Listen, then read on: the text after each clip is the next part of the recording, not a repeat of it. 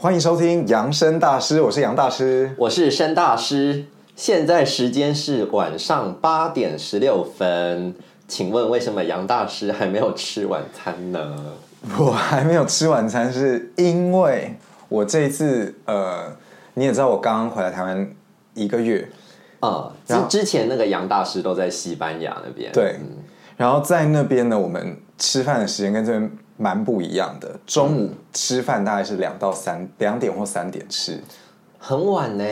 对，不会超不会两点以前吃哎。那我有点好奇，是说大普遍都是大家已经下班之后才吃午餐，还是说吃完午餐大家还要再回去上班？吃完午餐还要再上班。所以下午的班这么晚才开始上班啊？下午三点才开始上班吗？差不多，就他们应该每一个地方时间可能不一样，但可能三点会去上班，或者四点会去上然班。后几点下班啊？下班？我觉得每一个公司真的不一样，而且我觉得大家对西班牙有一个谬误，就好像那边都在休息，不用工作。是吗？虽然说很多的商店真的就是两点到五点之间是不会开的，但是你如果是上班族，你嗯工时其实也是蛮长，而且那边也常会碰到加班的问题。它不像说，比如说英国或者是一些其他的呃北欧的国家，它是非常的人性化的，它对员工是很好。其实西班牙人也是工作很辛苦，跟台湾蛮，当然一定呃不会是一模一样，但蛮接近的。只是在我们一般人的想象之中，像我就觉得说，西班牙是不是他们都下午四点、五点就已经下班了，然后就已经在准备要去开 party，然后就已经在准化妆舞会，已经在准备了之类的。我觉得它是一个态度跟精神的不一样，但是实际上呢，他们西班牙人其实忙的人也是蛮忙的，但他们我说的精神是，比如说他们很重视周末的时光，或是下班后哦。他们都会规划说要做什么事情。是，但我发现我在台湾住久，就是这边度没有这么把度假放在前面，也没有这么把，比如说跟朋友一起出吃出去吃饭，或跟家人出去相聚，这在这边不是一个这么重要，但在那边是他们每一个礼拜一定会有好几天是挪出来做所以这样的。因为像我每一天我都在跟时间赛跑，我每一天就是都一直在着急着我要赶快吃完早餐，然后我要赶快去学校上课、上班之类的。所以在欧洲会这个样子吗？当然会，欧洲没有这么的 欧洲人放吃早，餐对，也太琐碎了，但是就很好奇。欧洲人吃早餐想知道啊，吃，嗯，就是我最近都在间歇性断食，所以我已经好几年没有吃早餐了，哦但是我一定都会吃午餐跟晚餐。那我最近午餐，即便是在台湾，我也是八九点。但是呢，我为了，因为我觉得早一点吃比较健康，所以那个我过几个礼拜应该还是会调回那个正常的时间吃饭。好，那我们闲聊就到这边吧。今天我们要聊什么话题？OK，我们今天的主题呢，申大师就是我们要讨论一个我们之前曾经有讨论过、点到过，嗯，但是我们没有深入探究这个问题，好，到底是多么严肃的话题？你说，就是所谓的外貌颜值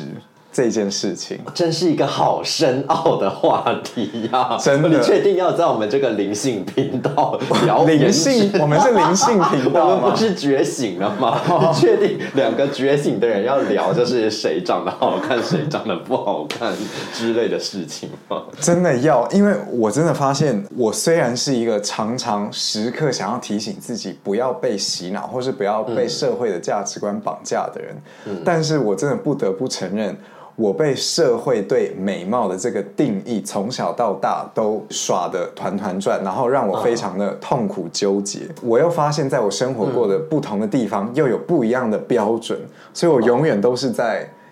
一个迷茫当中。哎，那我有点好奇，哎，跟你的成长背景有关系吗？比如说你是那种从小大家就觉得你长得好可爱，你长得很很帅或什么的，那会不会就是小时候有这种情况的人，他长大之后比较会觉得说，哦，他要一直维持这个被人家称赞的，我在从小呢，其实外表对我来讲就是一个很自卑的那个哦，的一个来源，因为我在那边亚洲人其实是一个很可怜的种族，在欧洲来讲，因为在那边我从小就是别人在讨论好不好看这件事情，永远都不会有我。哦，一方面他们不想要怎么评断你的外貌是好还是不好。就像我前几个月有一个我非常好朋友就说，其实我很难判断亚洲人的年龄。你跟我讲你三十岁也信，你跟我讲你六十岁我也信。但那个当然就是一种所谓的 microaggression，就那是那是一种呃隐性的歧视那种言语。那好，但我没有讲到那个小时候成长的背景，在西班牙或者在欧洲，尤其是二三十年前欧洲，没有 BTS，没有什么韩团在那个欧美很红的时候，我总是会觉得说，我永远不会是好看的，我永远不会在别人讨论的那个话题里面。所以这一直都是我一个很自卑的来源，就是外表。这就奇怪了。如果说你从小的生活环境是让你觉得有点自卑的话，你怎么会变成？哎，好像也不是不能理解啦。就是你后来是加倍的执着于长相这件事情，是不是？就是我会希望我自己是可以。好是一个好看的，或是越帅越好的那种贪图，我有这种贪图的心理。你图个什么呢？我就是觉得，好，我先跟你讲，我这个话题呢，我其实有一段心路历程，而且你刚好也参与到那个历程。呃，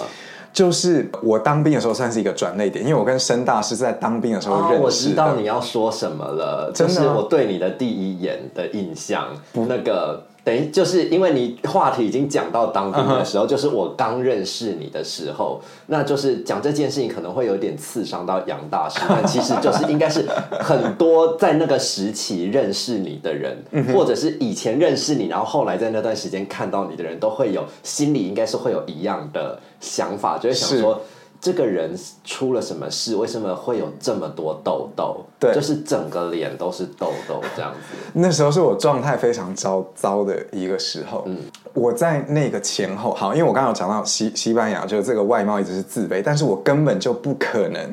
成为一个别人眼中是好看的人，就是根本就是太遥不可及了。是，所以我根本就是放弃。我还是会很在意我穿什么，但是就是我不会着重于脸这件事情。那我因为我是回来台湾读大学，然后那是我人生当中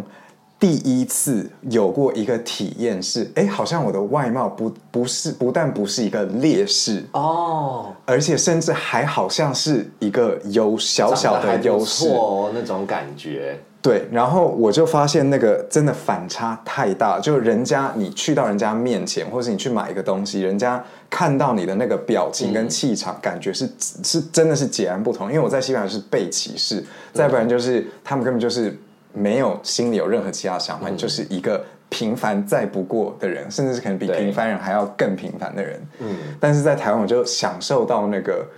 好像有一点点被关注了，对，至少在外貌上有一点点关注感，而且这种是得非常容易的，我不用付出任何的努力，它自然而然，我只要人在那边，它就出现。而且那个时候应该是蛮多人会觉得你看起来跟一般台湾男生不太一样，还蛮有气质的感觉。有人这样子说过吗？嗯，好像是，嗯哼，是有有有听过这样子，但是因为我那个感觉是那个心情，就是我在西班牙，我要做什么事情都是要格外的努力，我才会得到用力才很用力很努力才会得到一点点的称赞关注，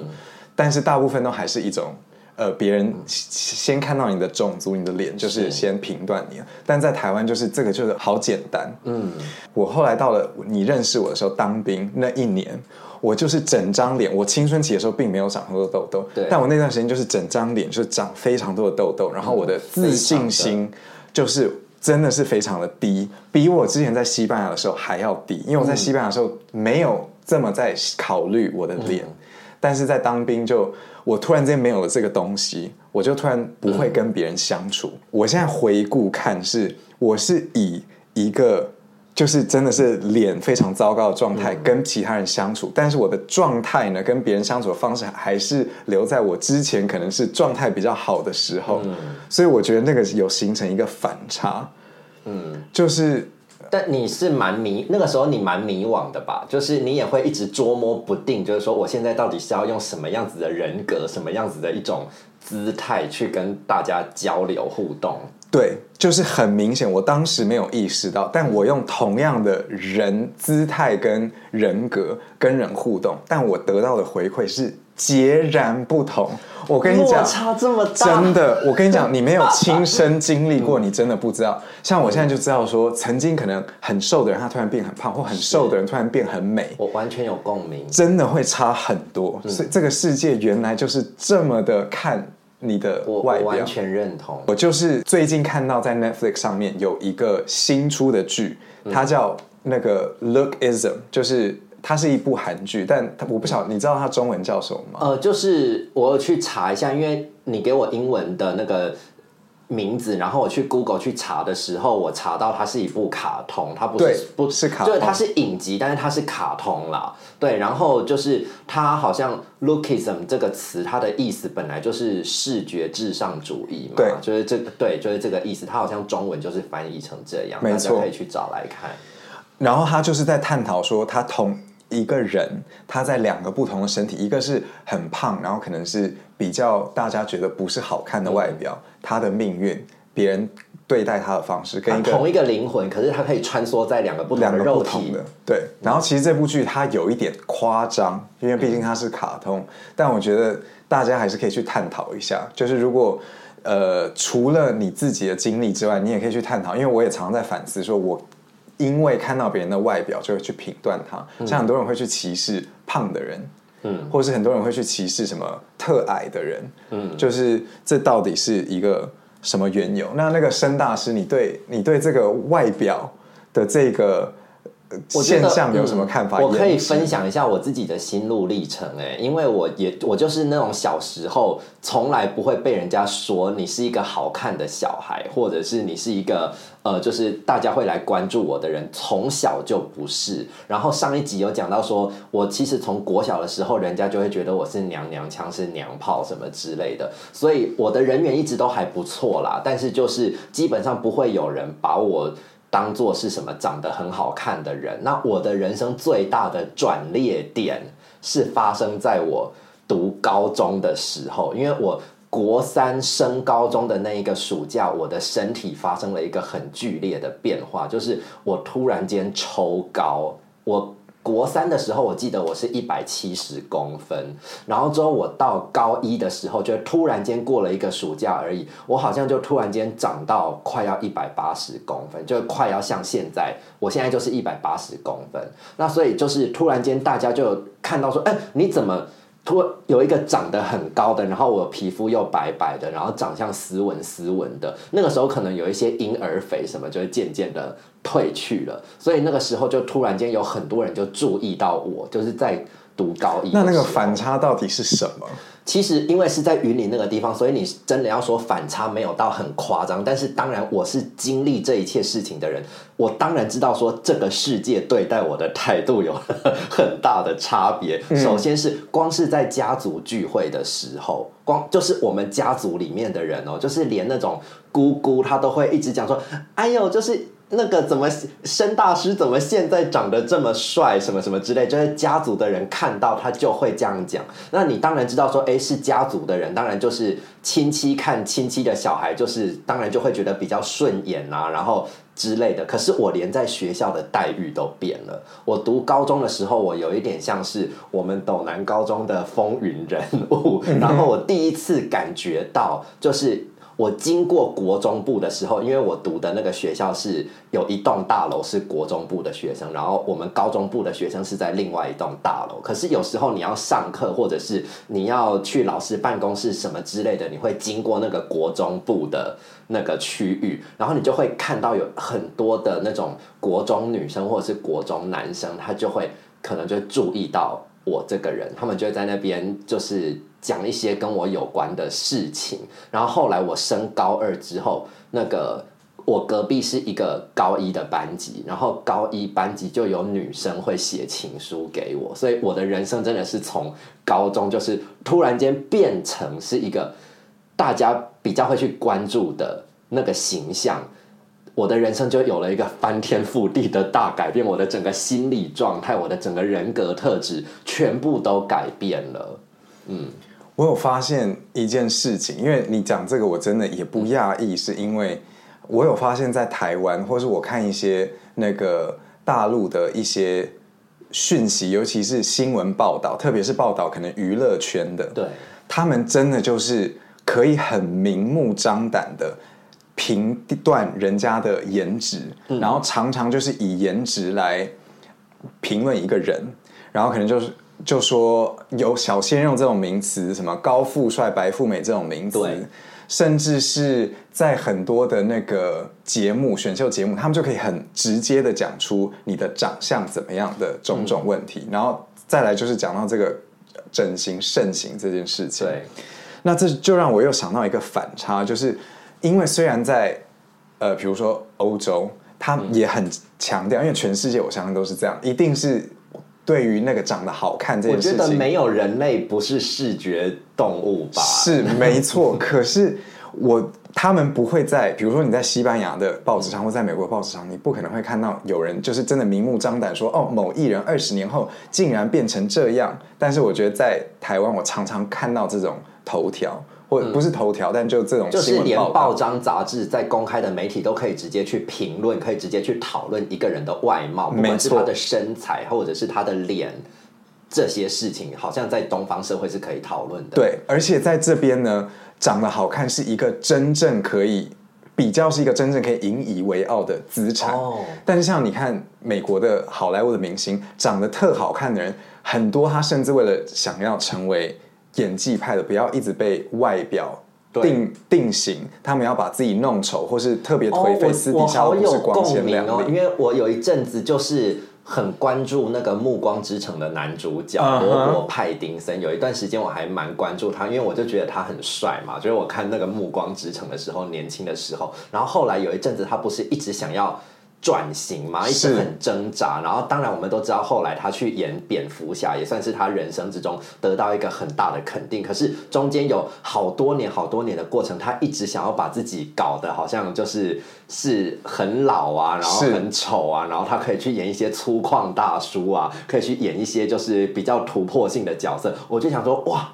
就是怎么会这样？好震惊哦！真的，那边很多演员都是这样，就是嗯长得很好看，但是他不想要以这个作为卖点。嗯但像你看亚洲，无论是韩国的艺人、中国艺人，或者是任何地方，啊大家连私底下或他出席记者会什么，他都是光鲜亮丽、化好妆、穿穿的非常好看的。一定要。然后我想要跟你分享一个，就是我前几天，因为我就是最近在重看《芈月传》，好，就是大家一定想说这个人工作有多闲，对，又重看《想见你》，又重看《芈月传》，因为我就是一边工作，而且《芈月传》这么长，对，因为我会一边播那个影片，因为我就会看到 Netflix 上面上面有那个《芈月传》，然后想说好，我就把它播当做背景音乐，像我们之前一直在看《甄嬛传》那样子，就是《甄嬛传》它就是背景音乐，然后你就播着它，然后你就在旁边，就是你可以改作业或干嘛的。然后我就是把《芈月传》又看了一次，然后你还记不记得那个那个义渠王？高云翔、那一阵子他非常红，大概在二零一六年、二零一七年那时候，高云翔非常红，因为大家觉得他很帅嘛。然后后来他就爆出那个澳洲在爆出了性丑闻，所以他就基本上在演艺圈他就没有办法再出来抛头露面。然后最近呢，我就是因为看了《芈月传》的关系，我又去重新搜寻高云翔这个人。然后你知道吗？就是就高云翔他最近就有贴一张他的照片出来，然后真的长得跟以前完全不一样了。你知道在他那张照片下面有多少网友在那边讲说，就是什么呃。很很失望啊，然后已经不喜欢他了，什么什么之类的。然后我就想说，哇，我的天呐，就是粉丝对明星的爱。真的就是这样子哎，就是他长得帅的时候，明星那个粉丝一大堆，然后当他就是现在长得跟以前已经没有以前那么帅的时候，基本上就不会再有人关注他了，好现实哦。如果要当演员、当公众人物，或甚至是当一般人，对好像都是需要顾及比较多，因为不然别人就会一直评断你或是批评你。对，其实讲到这个，我心里面是超级有共鸣。就是你自从你跟我讲说今天想要讨论颜值这件事情，我心中其实是很多想法，因为我会感觉到说，如果是在一般的异性恋社会的话。可能我我的个性就不会是现在这个样子，但是因为我是那个同志嘛，就是我在同志圈里面，同志圈是一个超级颜值至上、视觉至上，我觉得那个 lookism 直接可以变成那个男同志圈的那个代名词。男同志圈就是超级超级重视外表，所以这件事情让我在进入同志圈之中有好多年的时间，我都是很痛苦的。因为我觉得，如果是我在一般异性恋社会之中的话，搞不好我不算长得不好看，我应该算是长得还 OK，应该是在一般水准左右或之上。但是我在 gay 圈里面就是完完全全的，就是非主流，不会有人喜欢我这一型的人。所以这几年我一直在。改变我自己，杨大师应该都看在眼里。我真的有看在眼里，但是对啊，但我觉得我看到你做的事情，我觉得其实是很健康的。对，就是我没有迷失，我没有变成说我变成一个整形鬼，对，你是去健身。或是你最近我去那个戴牙套，然后其实戴牙套这件事情真的对我改变很大。然后我今年我要去做近视雷射手术，我觉得我决定不要再戴眼镜了。其实这几件事情都跟颜值有关系。然后我觉得我会去做这几件事情，当然一方面代表说我也很重视外表，我也很重视别人家想要别人家来喜欢我。那可是说，可是呢，呃，其实我原本。确实也是因为这个样子，心理上面很痛苦。那做了这这些事情之后，确实是我现在过得挺开心的。对，真的是。所以这个故事，申大师是要告诉大家说，其实还是可以去。我很鼓励大家，如果说呃，你会因为很想要被人家喜欢，或者是你因为外表的关系，你遭受到很多的恶意，遭受到很多人的那种就是。大家就不会去关注你之类的话，我会觉得在某种程度之内用健康的方式，我是很鼓励的，也大家都应该要努力让自己变好看。但是我现在想要讲一个，我觉得我有一点不同意的原因，是因为我真的觉得很多的魅力跟讨人喜欢，它跟你的颜值不是成正比。这个我也同意。所以我觉得其实很多时候我们都搞错了方向。包括我，我等下可以跟大家分享，说我到底为了想要让自己保持在一个好的状态，做了多少的努力。但我的意思就是说，你长得一模一样的人，但是你可能因为你的某一个态度，或是你的那份自信，但我说的自信不是高傲。但你就会特别让人家觉得你是很吸引人的，你是有魅力的。是很多演员他不一定是长得最有魅力的，他不一定是长得最好看的。但很多长得是那种超精致的，你其实不一定会非常想看他的戏。我完全认同哎，因为其实如果说今天你的工作是演员的话，最主要我们还是看你的演技呀。对，那就是你长得好看，当然就是说，当然你在荧幕上赏心悦目，但是你在那边演的很烂，你你在那边哭又哭不出来，对，就会觉得很出戏。而且我觉得很多听众你们会跟我有一样的想法，就是你很多时候你看一个人的时候，你就觉得哦，这个人还好。或者是哦哦，这个人很好，对，长得很好看。但是你真的在看他，比如说演戏之后，你突然间就会对他改观，你就突然觉得一个本来很平淡的人，你现在就觉得哇，他长得好美、好帅、好好看。嗯，那所以我觉得我们除了，我觉得我们可以在外表做一些努力，但是我觉得心理上面，你心里的感觉也很重要。像我觉得我就是长期真的就是照镜子就觉得哦好不满意，然后长期就觉得自己怎么会。那个不是一个我满意或是想要的样子，然后我甚至因为我觉得我在大学的时候。那段时间在台湾，因为得到了一些蛮好，其实是蛮。以我的人生的那个呃水平来讲，是得到了很多的称赞。然后我就觉得那是一个我很光鲜亮丽的时候。嗯。结果后来呢，因为我觉得随着那个年纪开始增长的时候呢，我觉得我的颜值有下降。嗯。然后我能够直接的从别人我周遭人对我的反应，嗯。吸取到这个资讯，我照镜的照镜子或看照片的时候也看得出来，所以导致我这几年，我觉得我一直在追随着那个过去的长相的我。嗯，那我为了让自己好看，我就是常常会，比如说，呃，除了做一些什么运动啊什么，我还是会去呃做很多养生的事情，或是呃，我上一集有提到说我在做间歇性断食，我不是为了瘦，而是我相信说我如果健康在一个很好的状态。我或许那个光芒就可以回到过去，可是我真的觉得我做到了一个真的病态的，我完全看在眼里，我完全可以觉得“病态”这三这两个字很适合。我没有夸张，对不对？真的是病态，没有夸张。对，那你要不要跟我们分享一下你都做了哪些努力？首先是我觉得肉眼可以看到，我一开始认识你当兵的那个时候，你的脸真的是上面。痘痘超级多，那现在的话，我觉得是可以看得出来，整张脸已经算是恢复到比较没有痘痘的状态了。好，我跟你说，因为我从小到大，因为我家人的皮肤都是很好，所以我从小到大都是皮肤在一个很好的状态。嗯，但是我到了那个二十二岁那一年，就是狂长痘痘。对。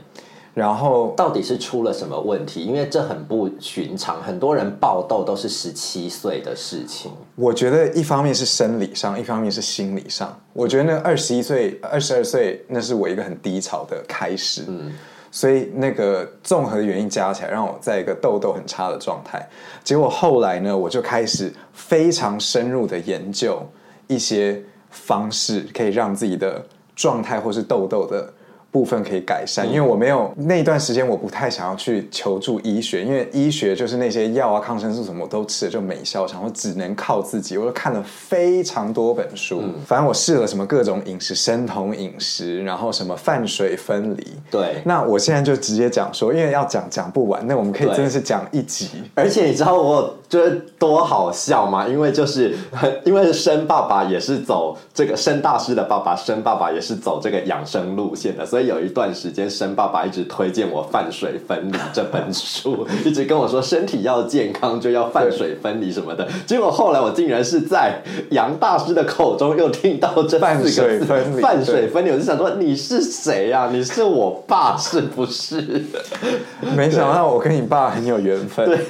好。所以我现在有做的事情，我先一堆我不要讲，我就讲今天我做的。好，你今天做了什么？好，我早上呢起来，首先就是我不会吃早早餐，嗯，就是一定要我每天尽量一定空腹要最少十六个小时，嗯，因为我认为那个对身体是好的。这我可以理解，现在很多人很多人都在做，对。可是我真的是好几年前就开始了，好，但是对我现在也在做。我知道你不是跟风，你是很对，没错，你是第一批人，我是？我是先锋，对，对，我是那个罗纳多本人。好，所以我今天早上就是先做的，但是空腹的时候有一些东西是可以喝的，所以我一定会喝一些。呃，养生的东西不会让血糖有动荡的东西，所以我喝的是绿咖啡。因为绿咖啡我买的是特别不会是有一些呃重金属或是一些发霉的。请问什么是绿咖啡？咖啡不是都黑的？绿咖啡就是我买的这种，它是没有烘焙的。因为我喝烘焙的有时候会长痘哦痘，所以我就喝。这个绿咖啡空腹，然后会加 MCT 油，因为你加 MCT 油在里面呢，它会直接的这个能量可以直接让你的脑部被使用，所以是也是另一种养生。嗯，然后 MCT 会让你的身体产生酮体，然后这也是一个好的能量来源。当然，你不要一直处在生酮的状态，因为这也是我不现在不做生酮饮食的原因。好，反正我就喝完咖啡呢，我就会再喝一个黑米酿。那是在那个，那是一个在有机店的买的一个东西，我会把它蒸来，因为现在天气比较冷，我就尽量喝热的。它是喝的，它是喝的。但是我在喝黑米酿蒸好之后呢，我会加大概十种东西，粉末或是健康的营养补充的在里面，我就不一一说。但是有明日叶粉，有抹茶粉，然后有黑可可，百分之百的黑可可，然后有芝麻，一点点杏仁，然后呃胶原，我现在会加胶原蛋白，就是等等的。这是不是就是我们在外面常常听到的什么超级食物之类的？对，这些都是传说中能量很强的食物。对，就是我。相信这些东西是对身体好，但我现在做这个不是要。叫大家一定要这么做，因为我真的觉得我做的太超过了。对，然后有些事情做的太太超过，可能会有反效果，走火入魔。对，走火入魔。但我现在还走不出来，我还在跟我的咨商师讨论这件事。这是焦虑吧？就是你非得这样子做不可，这是一种焦虑。我如果不做，我就会觉得说不行，我错失，我少加一个东西，我就错失了那一份可能可以让我更好的营养。嗯，那我在这边可以分享一下，就是我这几年到底都做了什么事情，然后对我的整个人生跟性格有。什么改变。那其实我觉得对我最大的改变就是两个，一个就是刚刚提到的戴牙套，一个是健身。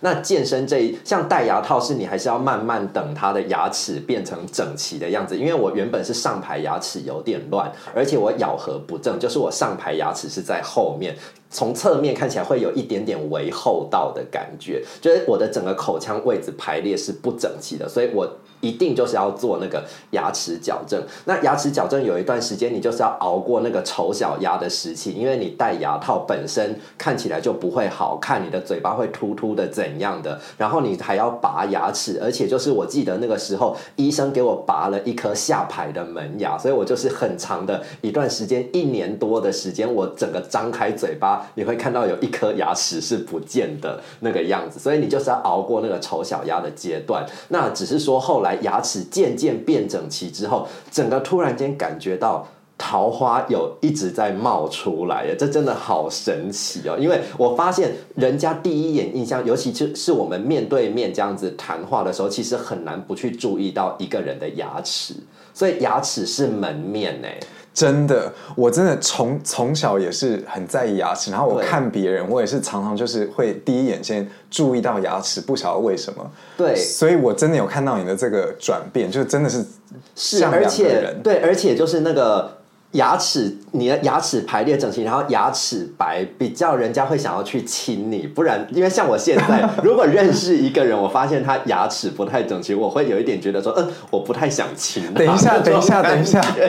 你这样很很不对。你自己也是过来人，结果你好，我就是歧视别人。我就是视觉智商主义。对，就是因为你自己改变了，所以你就会觉得，我觉得这是这是另外一种心态。你自己改变了。你就会觉得说，你现在会希望对方也是有这种改变的，你就不会想要跟以前的那种状态的。好，不要再讲了，因为大家看不到，但我已经在瞪声大师了。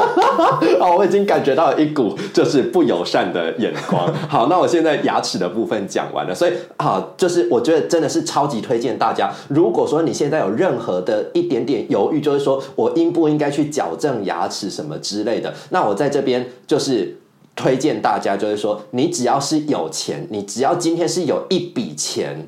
你不是没有钱的状态的话，立刻去做。等一下，立刻 right now！现在听完 podcast 了之后按暂停，立刻 right now 去咨询。可是等一下，我们我们身为那个养生大师，我们这样子怂恿人家花大钱去让自己外貌变好，这是正确的价值观吗？是正确的。我们这样真的是觉醒的人讲的话吗？是正确的吧？因为我真的觉得这件事情有改变我的整个人生，而且另外一方面，我觉得。我会想要一定要做牙齿矫正，其实真的是因为健康的问题，因为你该拔的智齿还是要拔掉，然后你牙齿如果没有排列整齐的话，你刷牙其实有很多角度，像我以前牙齿比较乱的时候，有一些角度真的就是刷不到，所以就会卡很多东西在里面，这样子长久下来对你的健康也不好啊。所以我觉得其实不只是变好看，就是让你自己变成一个健康的人，这件事情很不错。那你会发现我健身的逻辑也是这。的样子，我去健身那个时候，当然是因为我人生有一个很沉痛的打击，就是我前任跟我分手。我前任跟我分手之后呢，我就是一直想要展开新恋情，但是我就是恋情都不是很顺利。然后后来我就痛定思痛，我就决定说我要做一个。很大的改变就是好，既然同志圈这么重视外表，这么重视肌肉的话，也许就有很多听我们节目的人，就是可能是女生。如果是女生，我常常听女生讲说：“哦，我希望我的男朋友不要太壮啊，什么之类的。”可是没有在同志圈，你就是要壮，你就是要 muscle，就是要肌肉，胸肌越大越好，你的大头肌、二头肌越大越好。男同志就是喜欢这种路线的。可是我原本就是很瘦，我原本就是那个。弱肌，然后而且就是年纪大了之后，开始会肚子这边就会囤积，就会有一圈游泳圈，整个体态很不好看。所以已经是我二十八九岁、三十岁的那个时候，其实我是已经连我自己都不喜欢我自己的身体，我自己就看不惯我自己的身体，所以我本来就想说，我应该要去改变我自己的身体的状态。后来我就直接去。健身房，我就直接去跟他们讲说我要买教练课，而且我就是要买最多堂的那种，四十八堂的、五十堂的教练课，一口气老子就是要改变就对了。所以其实申大师是一个。它是一种例子，就是他痛定思痛，下定决心要做一些改变之后，对你就是真的觉得你的人生跟你的心理状态是改变的，是，所以他就会推荐申大师就推荐那些想要这么做的人，就是马上去执行，然后即便是有成本，也可以量力而为去执行。对，没错。但是呢，杨大师自身的经历，我我有一点。不一样，是因为我昨天看到一个那个 I G 上面不是常常会刷一些什么 meme，就是那种图案，就是有一个图案，然后上面会写一些什么搞笑的话，就是我不知道迷音，对，现在中文叫迷音。OK，嗯，那他那个迷音上面就是写一个，就是有一个照片，然后他就是写说，我现在最后悔的事情，就是在我人生当中最瘦的时候，我一直觉得我自己很胖。所以他就没有享受到他那个状态很好的那个时候。哦，那因为我自己的现在回顾，就是我在人生当中短短有享受到一些可能是人家对我外貌上面的注目的那段时间，其实我也是，虽然我知道人家是怎么看我，但我自己看镜子的时候还是觉得非常的不喜欢。嗯，那像我。呃，这几年付出了这么多努力，或是当时我没有付出任何努力就觉得外形还 OK 的我，其实状态都没有很快乐，或是很乐在其中。所以我觉得，虽然重视外表是一种爱自己，或是一种，就因为大家现在很提倡爱自己，或是对自己好的一种方式，但是我现在在想说，除了这个之外。申大师，我问你，除了这个之外，要怎么样才能够展现出自己的魅力？就除了你把外表顾好，但是在人家看到你的时候，他就会被你吸引，会觉得说我想要靠近这个人。呃，我想要分享一下，就是我现在的男朋友，就是他有讲到说，那个你现在有男朋友？有啊，哈申大师？就是我，我没有老师啊，我不晓得这件事，我不晓得你们是有啦，就是跟因为我跟洪老师认识很久了，然后最近终于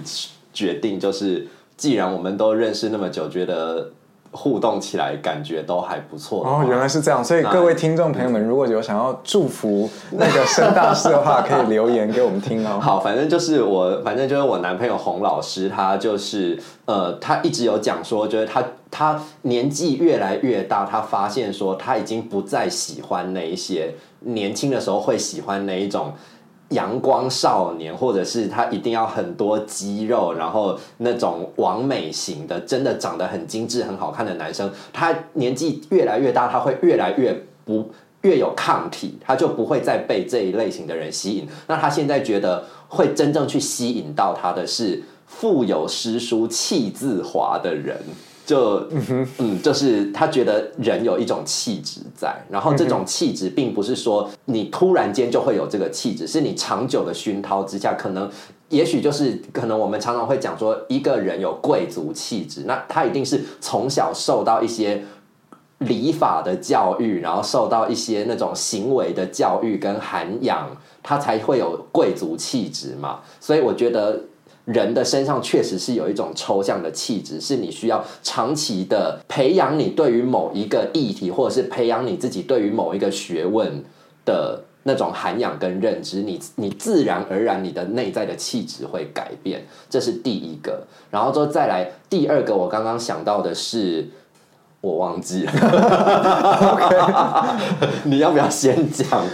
先讲好，我现在其实还有一个问题，我蛮想要拿出来讨论。你有没有发现，申大师，嗯，很多长得好看的人。就我现在在说的是真正的，就人家一看就是美女，一看就是帅哥的那种人，嗯，他们都有一个特殊的气场围绕在他的身边。哦，有。其实我想到我刚刚第二点要讲什么了，就是跟你这个气场有关系。我发现一个人很专注的在做他有兴趣，或者是很专注的在做他擅长的事情的时候，你就会觉得这个人身上在发亮，嗯，这个人身上在发光，会不会就是你讲的这种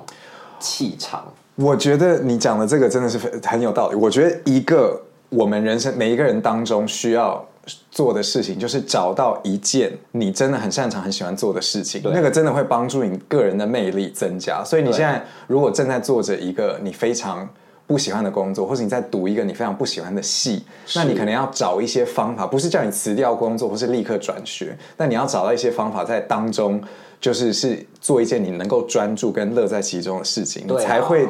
才会让你可能，如果你对你的外貌没有很满意，他可能还是会提升你的个人的气场跟颜值。对，但我说的这个气场呢，这个魅力特质，跟我说的那个帅哥美女气场不太一样。哦，我说的那些人呢，就是我长期注意这些长得特好看的人，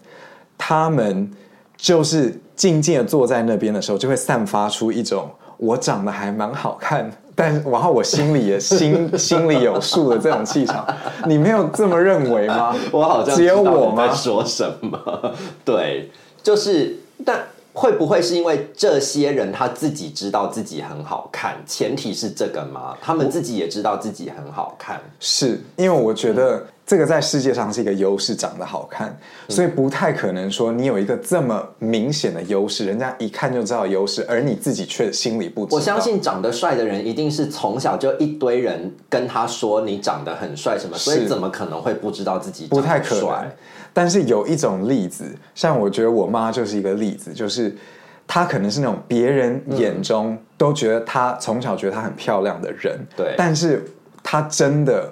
发自内心不认为她自己漂亮，怎么她会？真的，因为真的有这种人，因为她的她就没有美女气场，嗯。她有作为美女的得到很多称赞，嗯。但是她真的就没有散发，她坐在那边的时候，真的就是散发出一个就是一普通人的气场，是。她真的只是有外表有那个样子而已。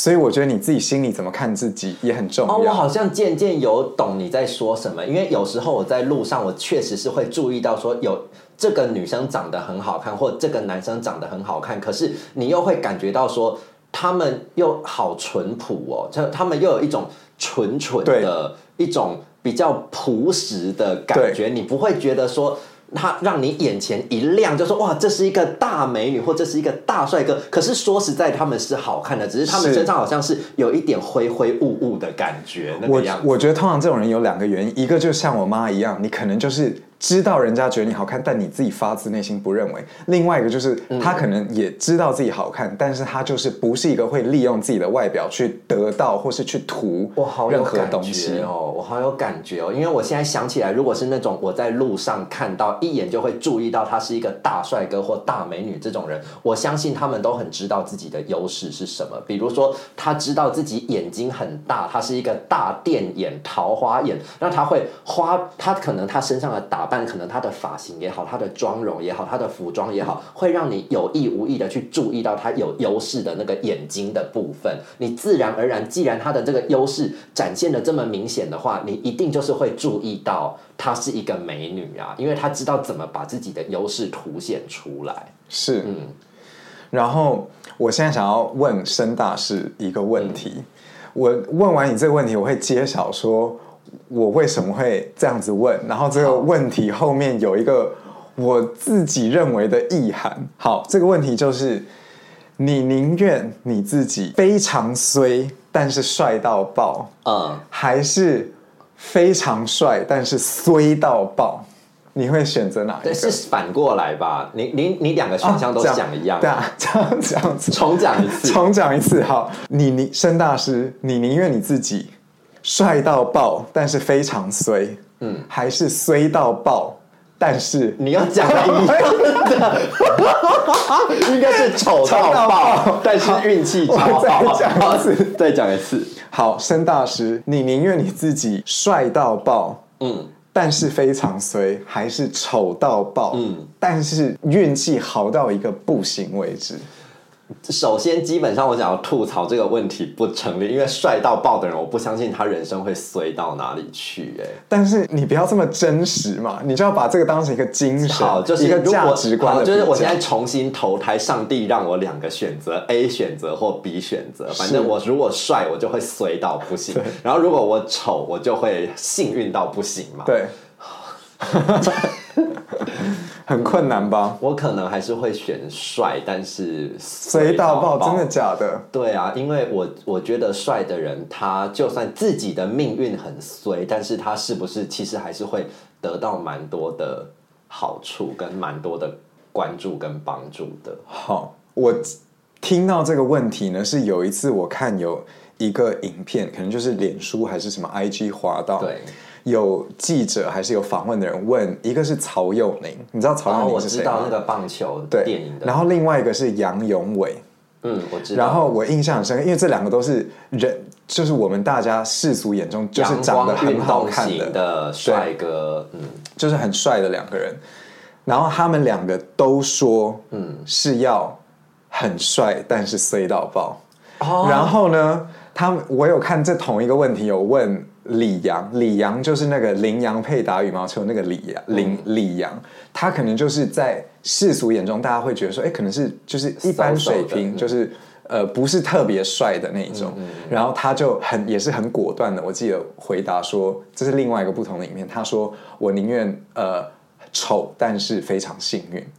所以我在想说，这就让我觉得说，是不是就是长得好看的他，就是还是很迷恋这个部分，他就想要当这个，然后可能没有从以前从来就不被认为是很好看，他就没有很迷恋，所以他就觉得说，哦，那当然是幸运好啊，反正不是很帅也没有关系。可是长得不好看的人，真的不会想说很羡慕，或者是有一天自己要变帅的话，他一定要，他真的不会这样想吗？可能也是要看人，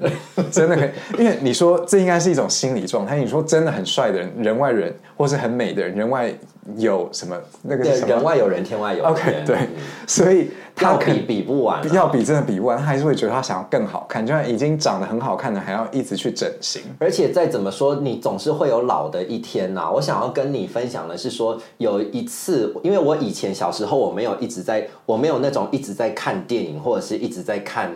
一些电视剧。我小时候不是在这样的环境，所以呢，我是很多电影是我长大之后才去找来看的。然后有一次，我就在家里那个转电视的时候，我就看到那个郭富城跟关之琳演的一部电影，然后我真的是被震惊到，你知道知道吗？我就被震惊到说，哇塞，怎么？感觉得出来，这个片已经很旧了，港片那个片子已经很旧了，但是怎么会有女生长得漂亮成这个样子？就是年轻时候的关之琳，然后怎么会有男生帅成这个样子？就年轻时候的郭富城。那你说他们后来其实到了现在，你都可以 Google 到他们老了之后的样子。那当然，他们老了之后，以他们现在那个年纪，他还一定就是他们那个年纪里面很帅的帅哥跟美女是是没错。但是是你再怎么帅，你再怎么漂亮，你都会变成不可能像年轻的时候那样。那到了那个时候，你应该如何自处？就是这是一个不可挽回的趋势，你就是会老，你就是会丑，你皮肤会垮，你会有一堆皱纹，你你以前年轻的时候因为帅而得到了这一些关注跟掌声，有一天一定会失去，而且那个时候你要怎么办？而且是不是，其实你长得再好看，你终究你最想要，其实还是有那一个或是几个真的很欣赏你的人。嗯，所以那个欣赏你的人，你只要有这个人，你其实不一定要随时随地就是在 care 你的外表是不是迷着万人。是，然后我我其实还想跟你讨论一个话题，就是说，呃，长得帅真的可以当饭吃吗？你觉得？我觉得有一些人真的可以，我也觉得可是长得帅可以当饭吃。可是我觉得这真的是很少数。像长得帅或者长得美，可不可以当饭吃？是你如果真的很帅或真的很美，你一定会有很多机会是因此而得来的。可是你如果要长期因为长得好看，你一定要有其他的特质。像你说那个 Naomi Campbell，就是那个一个。嗯长得非常美、身材又非常好的那个英国的模特儿，她能够做到五十几岁还在走，她一定有其他的特质。一定所以我觉得光一张好看的皮囊一定是有帮助，而且可以带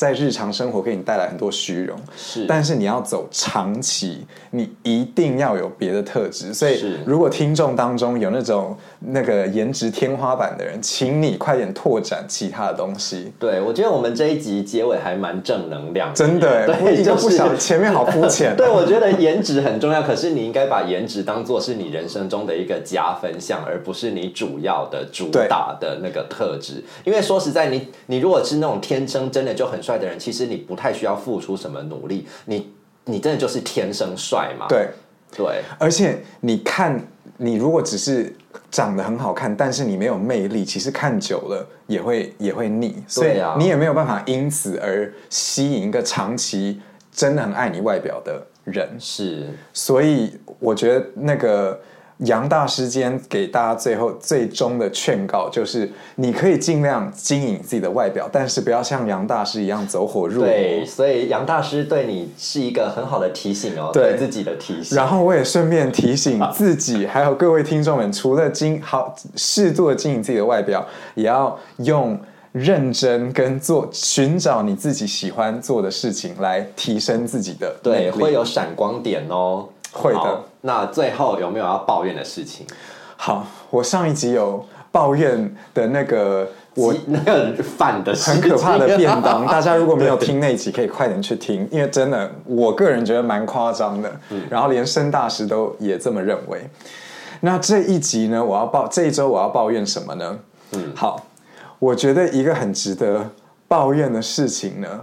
就是为什么最近台北一直在下雨？我好有感觉。我本来说今天不想抱怨，但是我想讲到下雨这件事情，我整个火都上来。大家看不到那个申大师的脸，但他的脸现在揪在一起。对我整个火都上来，我火在肚子里面烧哎、因为我就是中南部的小孩，我们在中南部冬天哪有在下雨的？结果在台北怎么每天天都是阴的，然后一直下雨，一直下雨，然后都是那种绵绵细雨，你带伞也不是，不带伞也不是，烦死了。而且我不晓得各位有没有那个申大师没有养宠物，所以没有这个经验。但是我我有养小狗，所以我每一天都要带他出去三次。嗯有下雨的时候，这件事情有多麻烦？没错，我要淋着雨带他出去一个有挡雨的地方，带它遛它，然后回来之后他踩的很湿，我还帮他吹干。还要整理吗？因为还要整理都湿湿啊的，好吧？就是让我任性的那个抱怨一下，说台北为什么要一直下雨？所以如果听众们有任何想要抱怨关于台北天气下雨有碰到很烦的事情，也可以要抱怨，怨哦你。们要抱怨中南部每天都大太阳也可以，但我想不出到底有什么人 那有什么好抱怨的这个 哎，那另外就是最后再延伸一个话题，西班牙的天气是怎样？我跟你讲，你刚刚讲到中南部的天气，所以我非常知道你的感受。西班牙就是一个干燥，它那边哦干燥会干到那边都是要无时无刻就是需要喝水，然后擦面霜。对，没错。所以我去到那边，我就觉得哦，像沙漠一样，非常的舒适。好但是我回到这边就觉得我一直在呼吸蒸汽，就无时无刻走在街上都是蒸汽。所以台湾真的是算是世界上数一数二美的地方，但是这个。台北的天气真的是太湿了，我我申大师有没有看到我们家就是无时无刻都是开有着永远都要开着除湿机，对，嗯，好，那我们今天节目就到这边喽。有抱怨的事情的话，在留言区留言给我们，我们会帮你念出来。会的，好，我们就录到这边，拜拜。拜。